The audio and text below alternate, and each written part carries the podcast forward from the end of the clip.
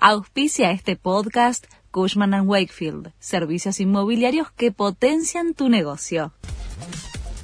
La Nación presenta los títulos de la tarde del jueves 21 de septiembre de 2023. Tras la suspensión de las retenciones, los lácteos no podrán aumentar más del 5% mensual. Lo aseguró el secretario de Agricultura, Ganadería y Pesca, Juan José Bailo. Además, el funcionario explicó que la medida responde a dos problemáticas del sector, la sequía que afecta la alimentación de los animales y la baja del precio de la leche en polvo a nivel internacional. Declararon nula la causa del fraude con las tarjetas en la legislatura y liberaron al puntero preso. La decisión la tomó la Cámara de Apelaciones de La Plata, con el argumento de que el operativo que dio inicio al caso lo hizo la policía sin orden judicial. Además, al principal acusado en la causa que investiga movimientos fraudulentos, conocido como Chocolate, le devolvieron las tarjetas y el dinero que se le había secuestrado.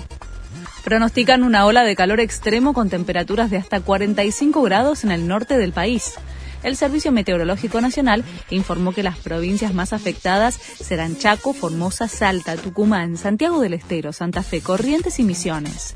Según el último reporte del organismo, el día más caluroso será el sábado. Inauguran un tren de alta velocidad que une Miami y Orlando.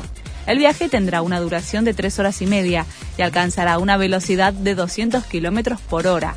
Es el primer servicio interurbano privado de pasajeros que comienza a operar en Estados Unidos en un siglo. Se cierra la quinta fecha de la Copa de la Liga. Desde las 17, Belgrano recibe a Platense. A las 18 y 30 juegan Unión, Godoy Cruz. A las 19.15 Argentinos Talleres y a las 21 horas River espera a Atlético Tucumán.